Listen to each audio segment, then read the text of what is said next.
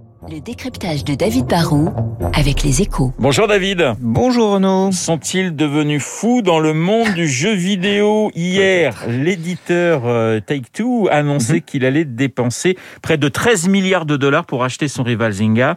Comment peut-on atteindre de tels montants, David? Bah, c'est vrai qu'autant de dollars pour un groupe que, que peu de gens connaissent, ça peut paraître fou. Hein. 13 milliards, c'est beaucoup d'argent. C'est plus ou moins la valeur de, de poids lourd du capitalisme français comme Accor, Bouygues ou, ou- ou Renault. Hein. Mais si les valorisations explosent dans le jeu vidéo, bah, c'est pas par hasard. Hein. Cela fait déjà des années qu'on sait que les jeux représentent une activité qui pèse plus lourd que, que tout le cinéma.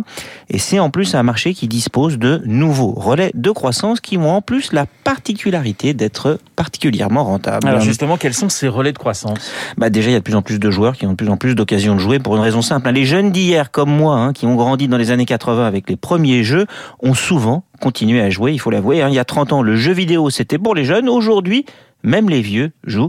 Il y aurait 3000 milliards de joueurs réguliers dans le monde, car comme on a tous des smartphones dans la poche, on a désormais tous un écran pour jouer plein de fois dans la journée. hein. Le jeu vidéo était réservé à l'écran de télé ou au PC dans les pays riches. Aujourd'hui, on n'est plus obligé de jouer dans son salon, on peut jouer dans tous les métros du monde, car c'est un marché qui est aussi véritablement mondial.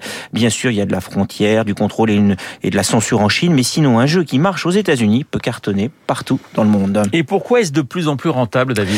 Bah, déjà, la durée de vie de jeu euh, s'allonge. Euh, avant, on achetait un jeu, on y jouait un an ou deux, puis on le rejetait dans un placard. Aujourd'hui, un jeu a plusieurs vies.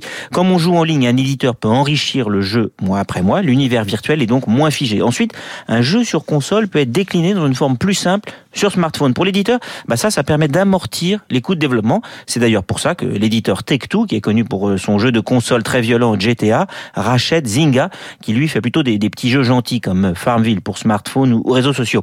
Il y a une forme de, complémentarité. Et puis, l'autre bonne nouvelle, c'est que les, édite- les éditeurs ont compris que le, le- tout le potentiel de ce qu'on appelle les microtransactions. hein. Dans un jeu, on peut vendre des options comme une épée magique. Ça ne coûte rien à fabriquer. Ça rapporte pas beaucoup de façon unitaire. Mais si on en vend des millions, eh ben, ça finit par faire de l'argent. Et puis enfin, le jeu est devenu une telle attraction que tous les acteurs du digital, comme Apple, Netflix, Amazon, Google, mais aussi Sony ou Microsoft, proposent des abonnements à des bouquets de services qui permettent, comme pour les séries, de consommer tout ce que l'on veut en illimité. Et tout ça, bah, ça remplit les caisses des éditeurs qui, du coup, peuvent casser leur tirelire pour racheter des concurrents. Le décryptage de David Barrou sur l'antenne de Radio Classique. Je vous rappelle mon invité juste après le journal de 8 heures, François Mickey Marty, président euh, de Vieille Voice, pour nous présenter le troisième volet du baromètre France 2025, baromètre